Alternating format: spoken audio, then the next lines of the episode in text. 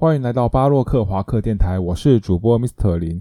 现在时间呢是六月十七号的凌晨零点零五分。那这边要跟大家宣布一件事情，就是因为工作的关系呢，原本是一周两次的更新，现在必须得改为一周一次的更新啊，也就是选在每个礼拜三晚上九点会有首播。也希望这样的调整呢，可以做出品质更高的作品跟大家分享。好，那第一个部分呢，想跟大家讲的就是我接触房仲这两个礼拜的心得。首先呢，我发现台北人的买房强度其实还蛮高的。原本我以为刚进房仲这个领域呢，需要花一段时间呢才有机会可以成交，但其实做了两个礼拜，光是在路上发 D N 呢，大家的询问度就蛮高的，而且。而且也是遇到了不少的潜在买家，然后都有后续也在做跟进这样子。当然也是会遇到一些人跟我讲说：“哦，现在台北的房价很贵啊，谁买得起？”诶，但事实是还真的不少人买得起哦。所以呢，你的同温层在哪个区间，你所看到的视野大概就落在那个范围。那以后呢，我也会在节目上教大家几个要看房的重点。今天要告诉大家重点就是呢，你买房千万千万。不要买太漂亮的装潢，像这几天在看屋的时候啊，我有一个大概二十岁的小妹妹同事，啊，看到一些装潢很漂亮的房子呢，就不断的少女心喷发，一直跟我们讲说，哦，好想要住在这边哦，好想要在这边地方生活哦。我听的是蛮不以为然的。啊，等到我们去一起去看毛坯屋的时候，这边再讲一次，就是毛坯屋就是地板连瓷砖它都没有。帮你弄好的一个状态，那就是可以看到你最原始的屋况。那我们去看到这一间的时候呢，它就是完全安静的，都不讲话。我心里在想说，妹妹呀，其实这样的房子才是宝啊。当然，我是以买方的心态在来说这样的话。如果今天是以房仲的角度来看呢，当然是希望屋主你装潢的越好，那卖的价钱是越高，那我们的服务费就可以收的越多。那为什么我会认为毛坯屋是好呢？因为呢，它是可以看到你内部最原始的状态，你屋况好坏，你一看就知道哪里有漏水啊，哪里墙面有问题，是一目了然。相反的，在华丽的装潢呢，你这样看过去好像都没有问题，但真实的屋况呢，你是完全无法得知的，只能听业务员在那边不断的吹捧，而且也没有太多的溢价空间。硬是要把装潢的成本呢强迫你吃下去，一瓶就给你涨个十万，你也是笑哈哈。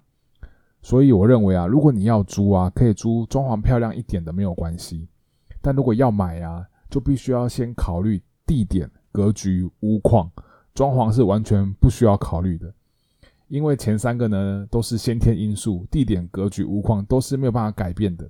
坐落在什么地方哦，格局是方正的还是有点畸形的？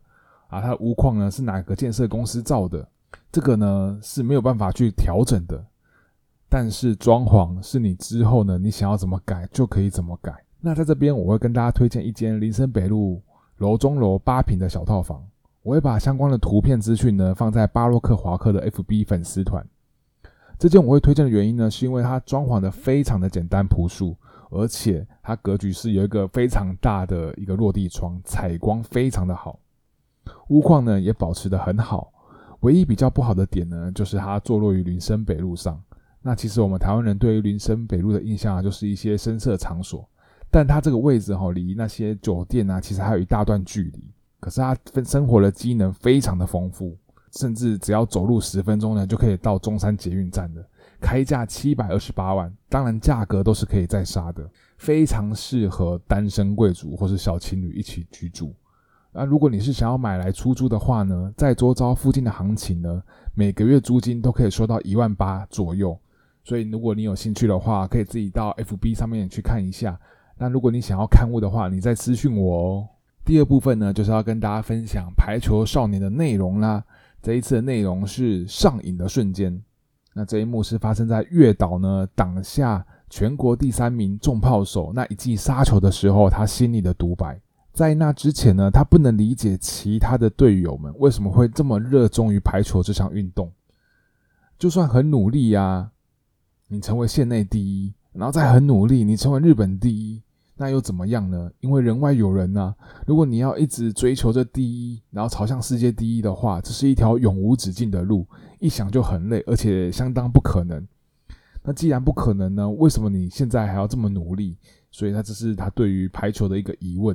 而有一天呢，有一位别校的学长就告诉他说：“你会有这种想法呢，完全就是因为你打的一定很烂，所以你才没有热情。